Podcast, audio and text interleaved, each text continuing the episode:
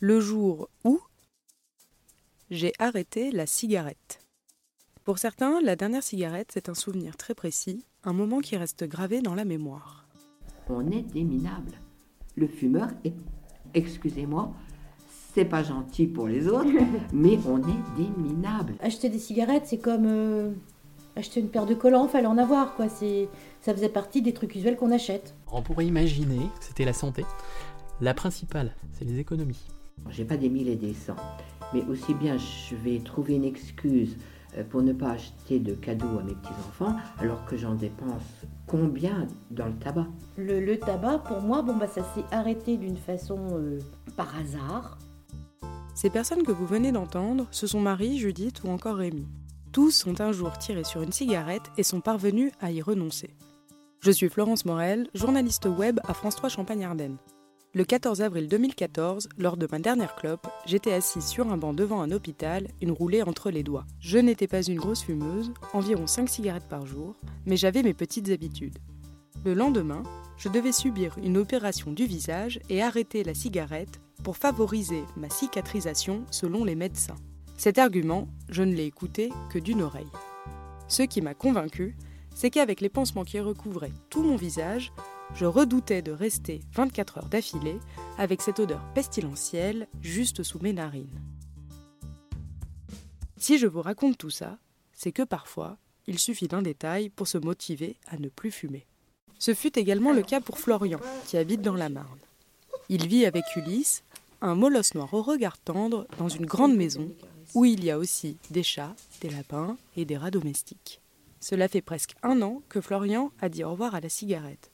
Gros fumeur, il a consommé entre un paquet et un paquet et demi par jour pendant dix ans. Et malgré cette grosse addiction, comme pour moi, c'est un mélange de maladie et d'horreur de l'odeur du tabac froid qui l'a conduit à écraser sa dernière blonde. Je suis tombé malade, hein, c'est-à-dire que j'avais une grosse, euh, une grosse euh, rhinopharyngite, bien, euh, bien carabinée, c'est-à-dire j'étais, j'étais infecté au niveau du nez, des yeux, des sinus, etc.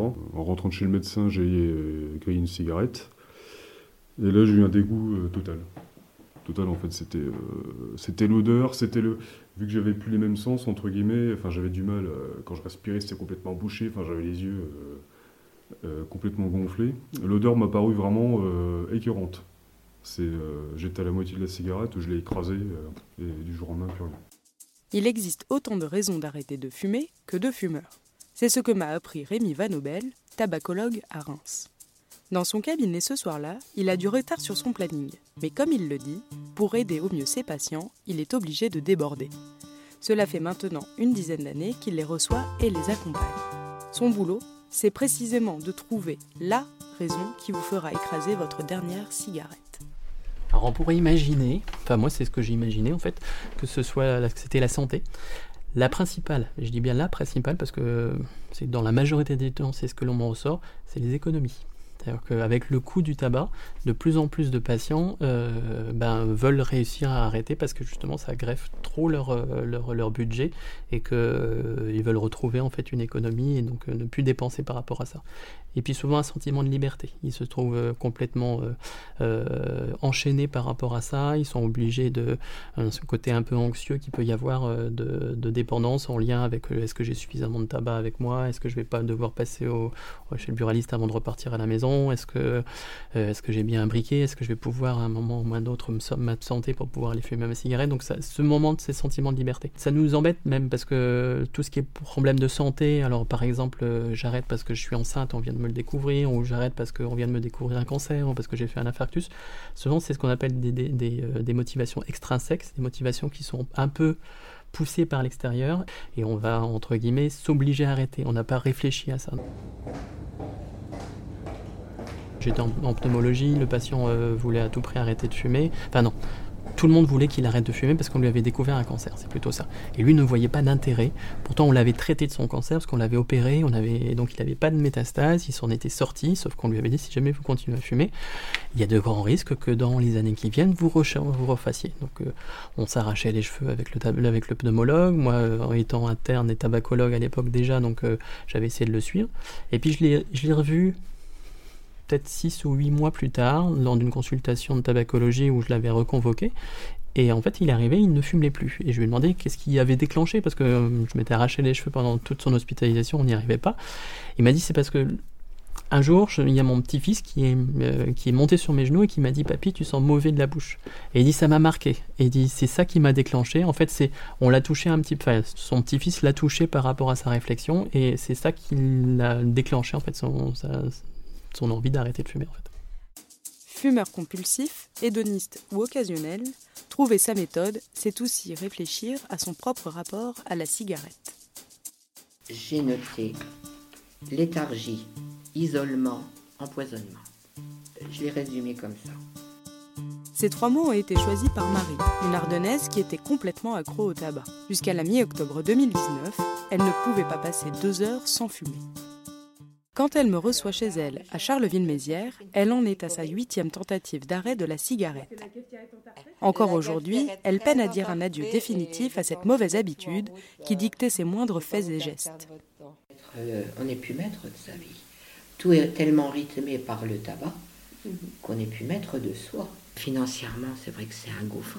C'est un gouffre. Et, c'est là où on est injuste. Euh, personnellement, bon, je suis toute seule, je suis en retraite.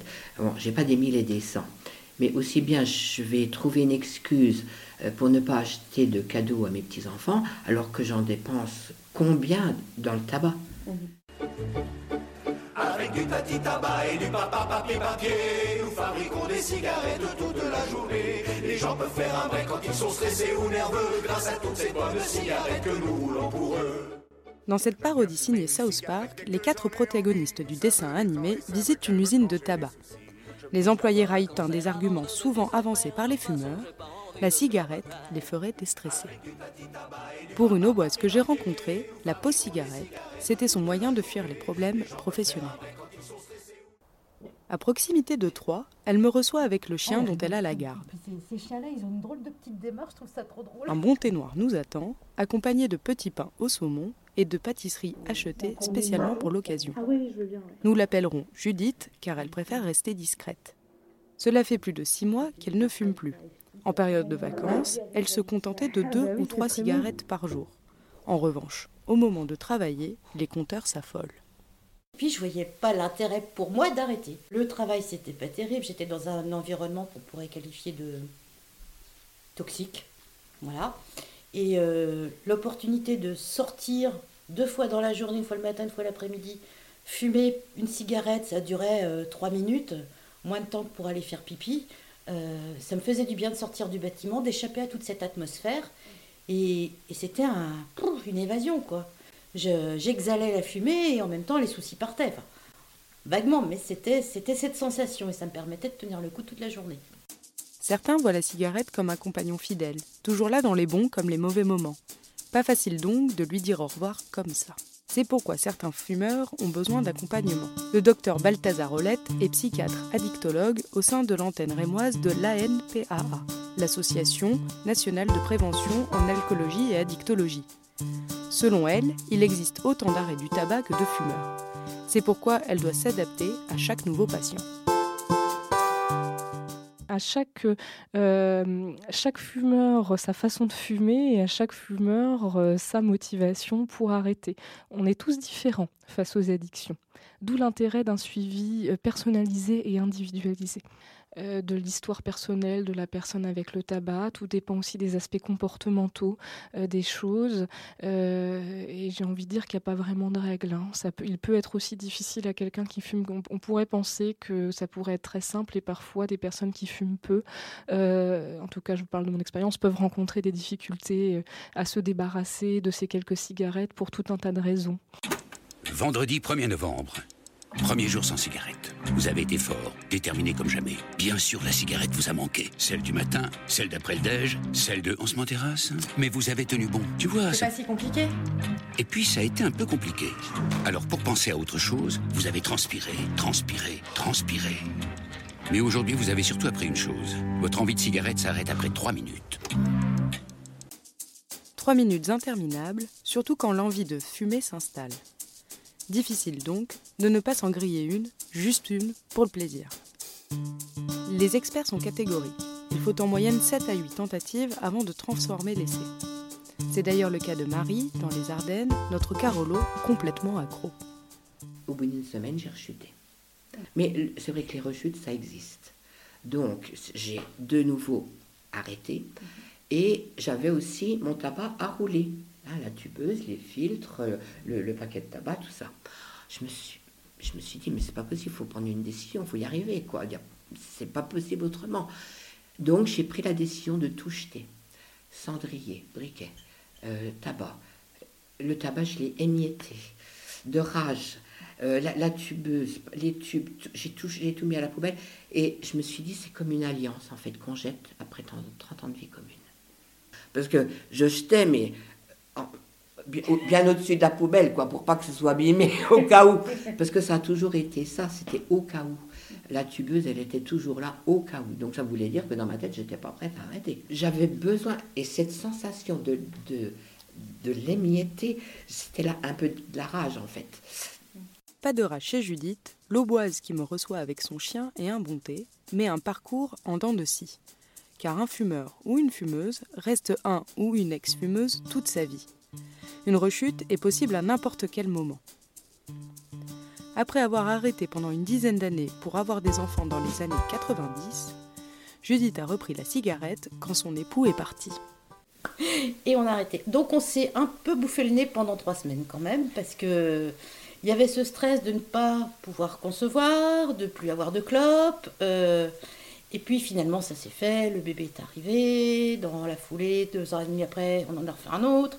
Bon, pas fumer, on n'a pas le temps. Et puis devant un enfant, euh, j'ai beau aimer fumer, non, je suis quand même pas neuneux à ce point-là. On ne fume pas quand il y a des enfants dans la maison. Donc euh, voilà, ça, ça, allait. Et puis monsieur, il s'est fait la crise de la quarantaine avec la secrétaire. Il est parti. Là, j'ai refumé. Il me fallait quelque chose pour un dérivatif. Euh, j'avais pas envie de boxer parce que c'était du sport. Fallait que je m'occupe des enfants, que je reste à la maison. Donc, euh, fumer dans la cuisine sous la hotte, c'était un dérivatif. J'avais je, faisais... je vais faire pitié hein, avec ma petite clope sous la hotte le soir. Mais au moins, euh, j'étais près des enfants. Et donc, j'ai repris ce... cet enchaînement d'acheter régulièrement des cigarettes, de fumer. Et puis ça a continué. Et puis, je ne me suis pas arrêtée. Par contre, les prix, quand même, continuaient de grimper. Mais j'arrêtais pas parce que j'avais pas envie. Euh, je me sentais pas malade. Alors, euh, à quoi bon? En juillet 2019, Judith a de la chance.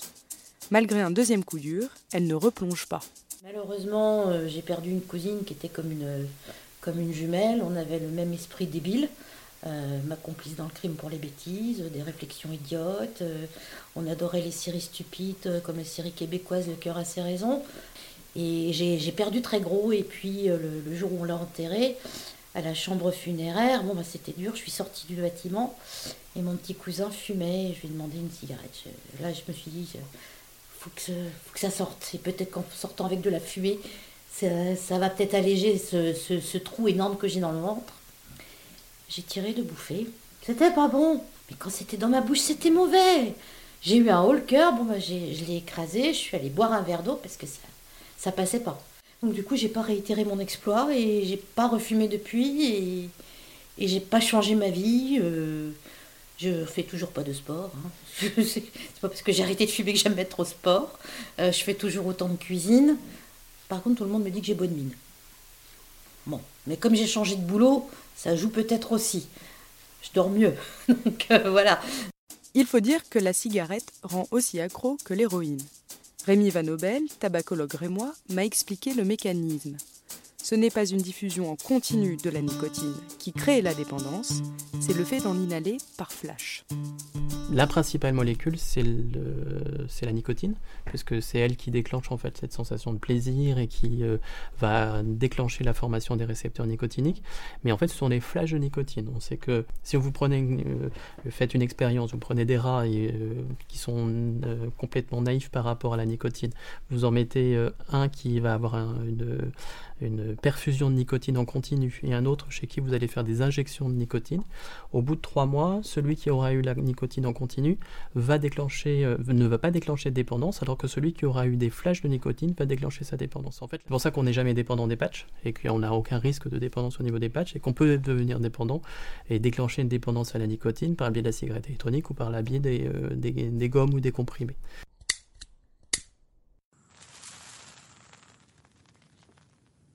Tout fumeur n'est pas dépendant physiquement. il ne faut pas Imaginez qu'il suffit de mettre de la nicotine sous une autre forme pour pouvoir déclencher un, sevrage tabac chez un fumeur. Euh, il y a la dépendance physique et puis après vous avez la dépendance psychologique et la dépendance comportementale. Psychologique, c'est l'association de la cigarette en fonction des, humeurs, quand je suis heureux, quand je suis dépressif, quand j'ai des, crises d'angoisse. Et là, on ne va pas utiliser la nicotine. En fait, c'est plus cette sensation de bien-être que le patient va avoir. Et puis, euh, il y a la dépendance comportementale. Donc ça, c'est l'association de la cigarette avec des moments dans la journée ou, euh, ou avec des, euh, euh, des automatismes qui se sont formés. Je, prends un téléphone, je vais m'allumer une cigarette, l'après-repas, je vais m'allumer une cigarette, le café clope, la convivialité. Donc ça, c'est pas un besoin de nicotine, c'est une association et c'est un comportement qui s'est formé avec le temps. Et donc c'est pour ça que chaque patient est différent par rapport au tabagisme et que chaque sevrage est différent. Pas étonnant donc que se défaire de cette addiction soit si compliqué. Et pour certains, ne plus fumer peut aussi aller de pair avec quelques kilos en plus. C'est d'ailleurs ce qui a longtemps freiné Marie, la Carolo, aux huit tentatives d'arrêt. Que là, je me dis pourquoi pas, après tout, euh, je me sens bien dans les trucs larges. Donc, euh, pour, ça, c'est plus une hantise. Ça l'a été longtemps. Euh, j'ai beaucoup continué à fumer parce que j'avais peur de reprendre du poids comme j'avais pris la première fois. Alors, on ne prend pas obligatoirement du poids en arrêtant de fumer. Rémi Vanobel, tabacologue à Reims. Euh, il n'y a que 50% des patients qui prennent du poids en arrêtant de fumer, il y en a 25 qui, restent au même poids, il y en a 25 qui perdent du poids. La majorité des patients qui prennent du poids, c'est souvent parce qu'ils sont en sous-dosage au niveau nicotinique.